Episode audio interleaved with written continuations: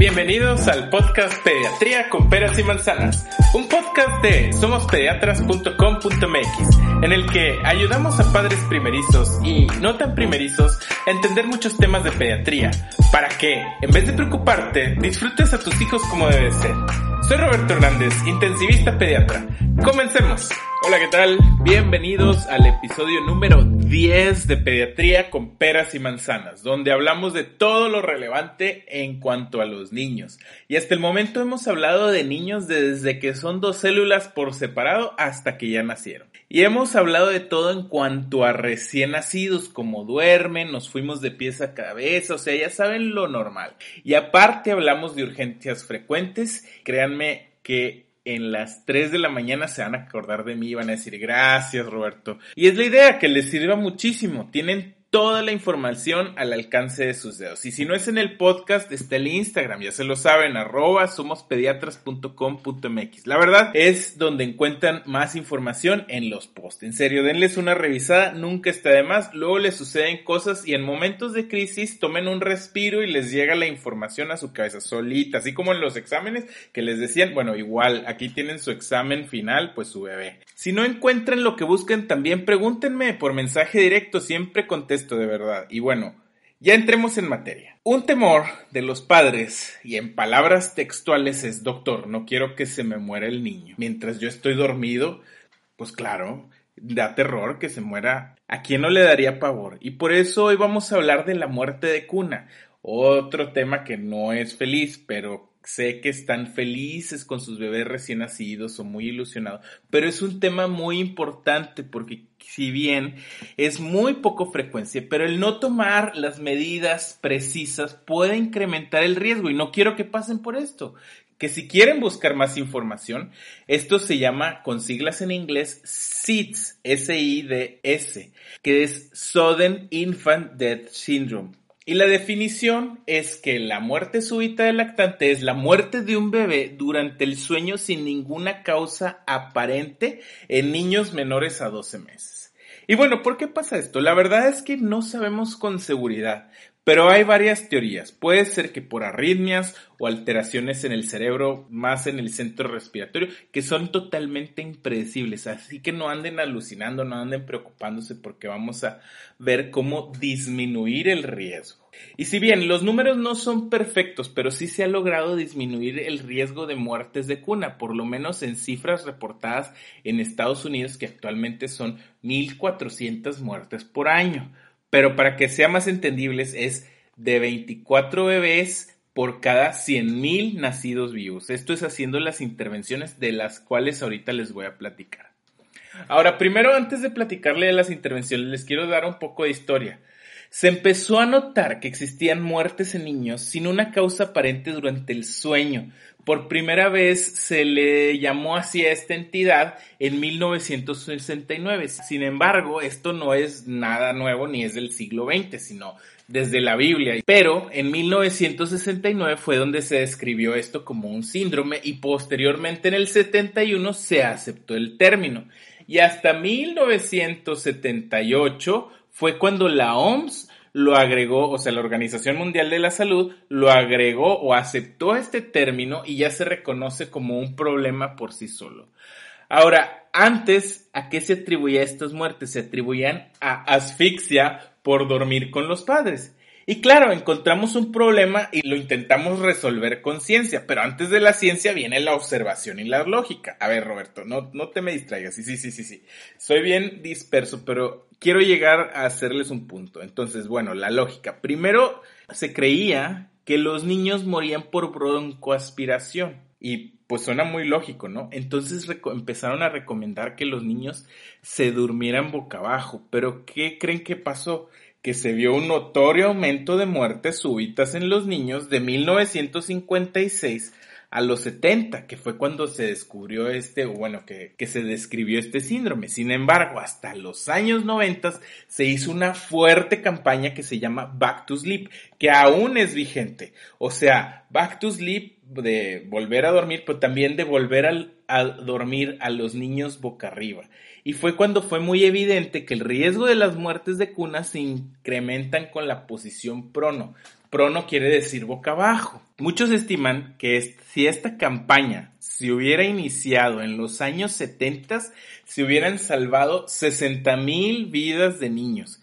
Entonces de ahí la primera recomendación. Los niños deben dormir boca arriba. Se lo repito, boca arriba. Así es como deben de dormir. Ahora, ¿por qué pasa esto? Bueno, como les decía, aún no se sabe por qué existe, pero se ha creado una teoría, bueno, es un modelo de los tres tipos de riesgo que se identifican que pueden causar la muerte súbita de un bebé. Los cuales son, bueno, primero los factores relacionados al desarrollo, segundo los factores intrínsecos del bebé y luego los factores extrínsecos. El primero de los factores relacionados con el desarrollo, ¿qué quiere decir esto? Quiere decir que los niños no tienen una maduración de su centro cardiorrespiratorio y no regulan aún sus ciclos de sueño-vigilia. Así que por esto ocurre en niños menores de un año, pero con mucho mayor frecuencia en niños menores de seis meses. Segundo, que platicamos son los factores intrínsecos, es decir, hay niños que por sí mismos son más vulnerables, o sea, tienen mayor riesgo. ¿Quiénes son? Pues los que son prematuros, los que nacieron pequeños para su edad gestacional, que fueron expuestos al tabaco durante el embarazo, que yo les decía en, el, en uno de los primeros capítulos, o que tienen algún defecto genético, ya sea en un área del cerebro que se llama tallo cerebral, que es donde se encuentra el centro respiratorio. Y por otro lado, existen factores extrínsecos, es decir, externos al bebé, que pueden ser, como ya dijimos, dormir al bebé boca abajo, con un exceso de ropa, que tenga cubierta la cara, que tenga una cama suave o que tenga alguna obstrucción de sus vías aéreas. Y por último, esto no me lo he inventado yo, pero el compartir la cama como otro factor de riesgo externo. Y pues claro, ahí vienen las recomendaciones y se las voy a describir tal cual dice la CDC y la Academia Americana de Pediatría. Número uno, primero que nada, la Academia Americana de Pediatría dice que coloque a su bebé a dormir boca arriba. No, no se crean. Pero sí, coloquen a su bebé a dormir boca arriba cada que lo vayan a dormir. Sin embargo, si no se queda en esta posición, o sea, si su bebé es un poquito más grande, pero tiene la capacidad o la fuerza de levantar su cabeza, lo pueden dejar ahí. Ahora, si tu bebé se queda dormido en un asiento de seguridad, en una hamaca, en un portabebés, en un columpio, lo que sea, debes de acomodarlo en su cuna firme lo antes posible. Puedes hacer taquito a tu bebé, como ya lo habíamos platicado, con una mantita ligera y esto sí les ayuda a dormir mejor. Sin embargo, si tu bebé ya está en edad de que se puede voltear boca abajo, ya es momento de dejar de envolverlo, pues esto sucede más o menos entre los 3 y 4 meses. Segunda recomendación, dormir a tu bebé en una superficie firme y horizontal, no inclinada como los colchones antirreflujos que no recomendamos, la cual debe estar cubierta por una sábana bien ajustada. No debe tener objetos blandos, peluches, almohadas, edredones, ni pieles de borrega, de vaca, nada. Tampoco debes de dormir a tu bebé en un sillón ni quedarte dormida con tu bebé mientras estás en el sillón. Todo esto hasta los 12 meses. Tercera recomendación, debes de poner a tu bebé en el mismo cuarto, pero no en la misma cama. La Academia Americana de Pediatría no recomienda el colecho, recomienda que duerma en el mismo cuarto de sus papás en su propia cuna, cercana a ti de manera que tú lo puedas observar o darle de comer. Ahora, hablando de las cunitas de colecho, que son un producto nuevo, la Academia Americana de Pediatría, la verdad es que se muestra neutral, porque es un producto relativamente nuevo, así que ellos ni las rechazan, pero tampoco las recomiendan, ya que, como les digo, es un producto relativamente nuevo, entonces como no hay estudios de estas, pues no pueden dar una postura. Ahora viene la Cuarta recomendación, la lactancia materna, que ya les he dicho de las maravillas de la lactancia, bueno, esta es otra, disminuye el riesgo de muerte súbita. Mientras más lactancia, o sea, mientras más tiempo de lactancia, es mucho mejor. Así que si decidiste darle lactancia materna a tu bebé, pues hazlo tanto como puedas y quieras. La quinta recomendación es lleva a tu bebé a todas sus consultas y ponle todas sus vacunas. Esto también ha demostrado tener un efecto protector contra el síndrome de muerte súbita del lactante. Sexta recomendación, debe estar alejado, alejado de los fumadores y en un ambiente libre de tabaco. Así que si fumas, debes de dejar de hacerlo. No debes de fumar. Todas las sustancias del tabaco incrementan el riesgo de muerte súbita del lactante. Si quieres fumar, bueno, pues ahí te va el truco. Cómprate un traje de pintor y te lo pones en todo el cuerpo para que tu ropa no tenga ninguna partícula del cigarro.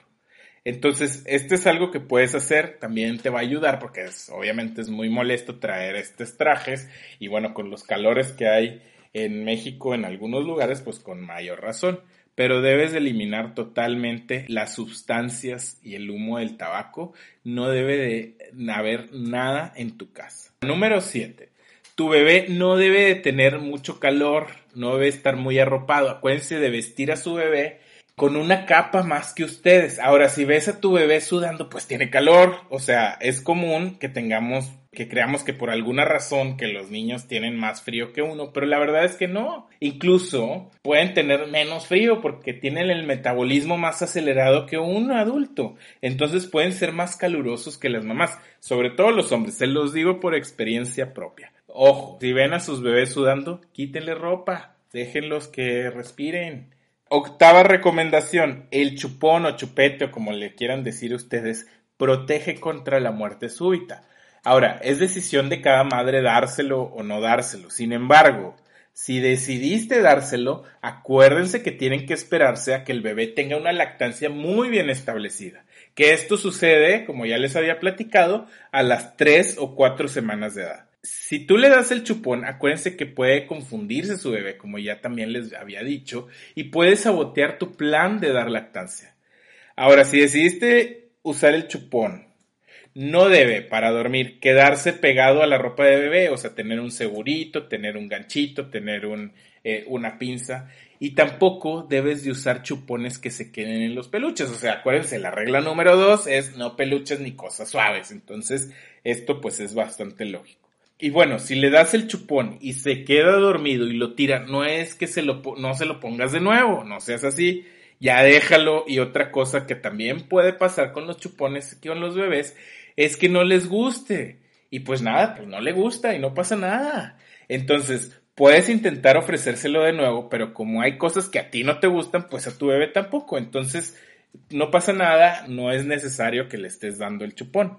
Ahora, número 8, no uses monitores. La verdad, no son útiles para ningún bebé sano, ni para tu salud mental. Ahora, si tu bebé tiene algún problema cardíaco, respiratorio, pues ya es diferente, pero si tu bebé es sano, lo único que va a pasar es que te vas a obsesionar con eso y es un pitadero porque mira, necesita el monitor estar en la piel y tener señal. Si tu bebé se mueve mucho, pues lo que pasa es que se pierde la señal y ahí el monitor te avisa y pues se va a hacer una pitadera. Entonces, pues no es sano que en verdad que tú tengas ese monitor. Y por último, también recomiendan que no andes comprando novedades que te digan que reduce el, el riesgo de muerte súbita como posicionadores, cuñas, colchones especiales. No, a ver, acuérdense, es lo más sencillo, una cuna firme, no una piedra tampoco, pero una cuna bastante firme y ahí es donde vamos a dormir a nuestro bebé.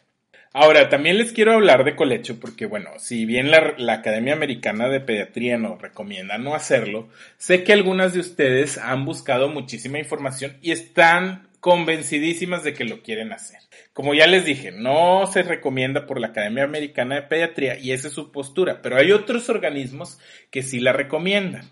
La verdad es que suena bastante lógico, o sea, ¿cómo vamos a separar a nuestros bebés de la mamá para dormir? O sea, cuando todos los mamíferos duermen con sus, con sus críos. Pues no suena lógico. Pero cuando pasaba esto, se dieron cuenta que, la, que los casos de muerte súbita aumentaban con, con los niños que se compartía eh, la cama. Entonces, pues bueno, hay gente que se quedó con la idea de que esto no es lógico. Hay un doctor que se llama, que se apellida Carpenter, que junto con otros grupos de Europa, Nueva Zelanda, pues dijeron, esto no es lógico, entonces pues vamos a ver qué es lo que está pasando.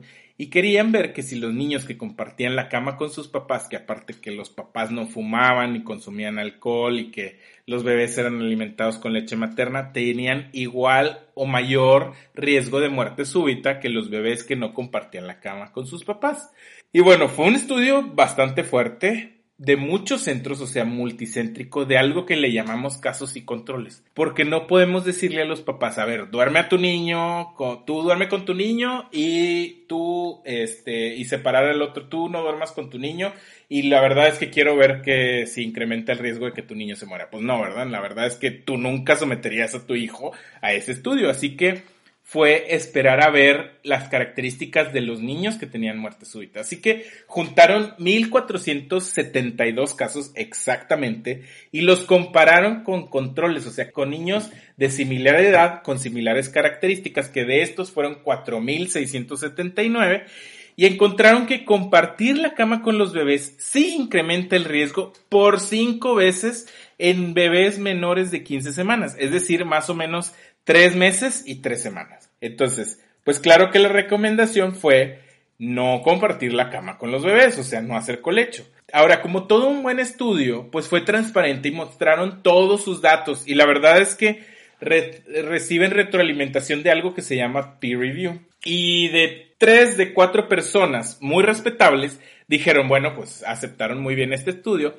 pero un doctor que se llama Peter Blair, que es un doctor inglés que también es experto en muertes súbitas, que firmemente cree que el colecho es de mucho beneficio para los niños en muchos aspectos y que es algo que se debe hacer.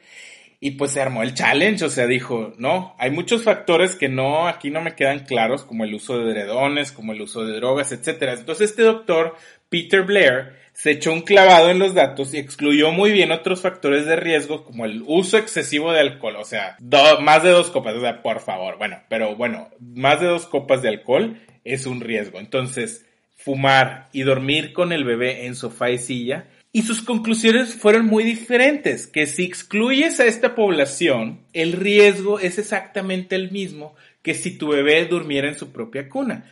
Ahora, antes de que se emocionan, a pesar de que es un autor respetable, no solamente respetable, es un experto, solo es un estudio y pues por esta razón eh, la Academia Americana de Pediatría no se atreve a recomendar el colecho. Sin embargo, ya que sabes toda la información y si tienes la idea de hacer colecho con tu bebé, pues yo sé que lo vas a hacer. Y pues claro, que se te antoja colechar con tu bebé, pues entonces vamos a ver. Primero, no todo es malo en esta vida. El colecho también tiene sus ventajas y tampoco lo estoy satanizando, solamente les estoy tratando de dar la información que está disponible. Y pues les decía, el colecho tiene sus ventajas. Fomenta el apego con sus bebés, y pues también te facilita la lactancia. No tienes que estar levantándote a ver cómo está tu bebé. O sea, es muy práctico en realidad. Ahora, ¿cuándo no debes de hacer colecho? Porque también hay sus reglas. No debes de hacer colecho si tu bebé es prematuro, si nació de bajo peso, es decir, si nació de 38 semanas pero pesó menos de 2.5, o sea que tiene, si te mencionaron, restricción del crecimiento intrauterino, pues no debes de hacer colecho porque tu bebé tiene un mayor riesgo de muerte súbita. Entonces ahí no está recomendado. Pero puedes hacer piel con piel, puedes hacer apego, puedes darle lactancia materna y todo esto este, lo, lo puedes hacer, no te restringimos de eso, pero lo debes de hacer solamente si estás bien despierta y ya para dormir a tu bebé, pues lo duermes boca arriba en su propia cuna. También recomiendan no hacerlo en los bebés menores de 6 meses, pero esto ya depende de cada quien. Tú puedes escoger si decides menos de 3 semanas o si desde el nacimiento. Yo aquí te voy a dar las recomendaciones del 2020 de la Academy of Breastfeeding Medicine fresquecitas, listas, para que tú las apliques si es que tú así lo decidiste. Primero que nada, nunca debes de dormir en una silla o sillón con el bebé, ni siquiera con una almohadita. ¿Ok? Esa es la primera. Segundo, no se debe compartir la cama con una persona bajo los efectos del alcohol, drogas e incluso medicamentos sedantes. Número tres, los bebés deben de dormir boca arriba. Acuérdense, back to sleep, igual que la campaña de la Academia Americana de Pediatría. Número 4. No deben compartir la cama con gente que fume, aunque no esté fumando activamente en ese lugar. Acuérdense, todas las partículas se quedan en la piel y la ropa. Entonces, tu bebé no debe estar expuesto ni siquiera a la ropa con olor a cigarro. Nada. Si mamá fuma, ni por error compartan la cuna, la cama con sus bebés. Quinto, la cama debe ser retirada de otros muebles para evitar que la cabecita de los bebés se quede atrapada ahí. Esto incluye retirar de las paredes, de las cabeceras para evitar que el bebé se quede atrapado o su cabecita y se pueda asfixiar. Y sexto, número seis, la superficie de la cama debe ser firme, igual sin cubrir con edredones, duvets, almohadas, peluches ni nada. Todo debe de ser retirado. Así que nada de esto. Número 7 es nunca, pero nunca de los nunca, dejar al bebé solo en la cama de un adulto. Y por último, número 8, para dormir debes de adoptar una posición en C. Te la voy a explicar. Con la cabecita del bebé más o menos a la altura del pecho del adulto, con las piernas y los brazos alrededor de bebé. O sea, no como un pulpo, sino van a ser una C y el bebé va a estar en el centro de la C, boca arriba. Esto es lo óptimo. Obviamente que ustedes pues se van a mover. Y bueno, acuérdense ya. Si ustedes echan sus copitas, sus cigarritos, sus churros, tachas, aquí no juzgamos, pero por seguridad de sus bebés, esa noche no deben de compartir la cama con sus bebés, o sea, no deben de hacer colecho esa noche. Pues ya tienen toda la información aquí para un sueño seguro con sus bebés. Si no se acuerdan de nada de esto, véanlo así. Cualquier cosa que tenga el potencial de obstruir la respiración o vía aérea de tu bebé, no debe estar en la cama de tu bebé o no debe estar donde duerme su bebé. Por ejemplo, todos los peluches, almohadas que ya dijimos. Pero además, cualquier cosa que haga que se le doble el cuello hacia adelante, como los colchones antirreflujo, los portabebés, los columpios. Ahí los bebés no son para dormir, son para transportar, son para otras cosas, pero no son para dormir. Acuérdense además que la Academia Americana de Pediatría dice que los bebés deben de dormir boca arriba en su propia cuna, pero en el mismo cuarto que papá y mamá. Ahora, si quieren hacer colecho, háganlo de manera segura con las recomendaciones que les acabo de decir. Eviten, pero a toda costa, eviten el cigarro. O sea, si alguien quiere fumar en tu casa, no, nunca. Es más, que ni huelan a cigarro, que ni los traigan, que los dejen fuera de casa. Eso está prohibidísimo en este tema. Sí es un tema muy espantoso, pero si siguen las recomendaciones, disminuyen por mucho el riesgo de muerte súbita. Espero que este episodio les haya servido independientemente de que quieran dormir en colecho, que quieran dormir a sus bebés en su propia cuna. Muchísimas gracias por escucharme y por seguirme en el podcast, que si no lo hacen no les cuesta nada, en serio. Mi idea es que todo esto lo pongan en práctica, obvio. Analicen todo lo que vaya con sus valores y pónganlo en práctica, pero tomen acción. De nada sirve que me escuchen si no lo ponen en práctica. Ahora, si no me sirven, como ya les dije, no les cuesta nada. Pero por último, les voy a pedir un favor, Sotote. Si todo este contenido les ha servido, pues compártanlo con una amiga, solo una. Ahora, si me quieren compartir en sus historias de Instagram, bueno, pues también se los agradezco muchísimo, pero no es totalmente necesario. También se los van a agradecer sus amigos, ya saben que todo esto es contenido original sustentado en evidencia científica. Si ustedes me quieren escribir, si quieren algún tema, ya saben en dónde encontrarme, en mensaje directo de Instagram, en arroba somospediatras.com.mx, que además es donde pueden encontrar respuestas a muchas preguntas que seguro tienes. Gracias por todo, nos escuchamos en la próxima. Chao.